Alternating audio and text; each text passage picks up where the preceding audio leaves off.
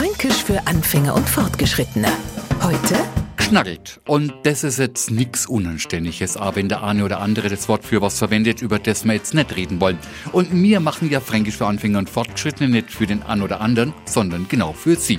Jetzt hat's geschnackelt. Wenn das einmal der Neufranke zu uns sagen tät, no tät mir vor Bewunderung auf die Knie fallen, weil no hätte alles verstanden. Wenn wir dicken, wenn wir denken und wenn wir reden.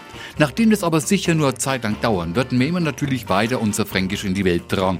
Naja, so lang halt bis überall geschnackelt hat. Geschnackelt hat's nämlich bei uns in Franken immer dann, wenn auf einmal was funktioniert oder wenn was verstanden wird. Etzertler hat's geschnackelt. Fränkisch für Anfänger und Fortgeschrittene. Morgen früh eine neue Folge.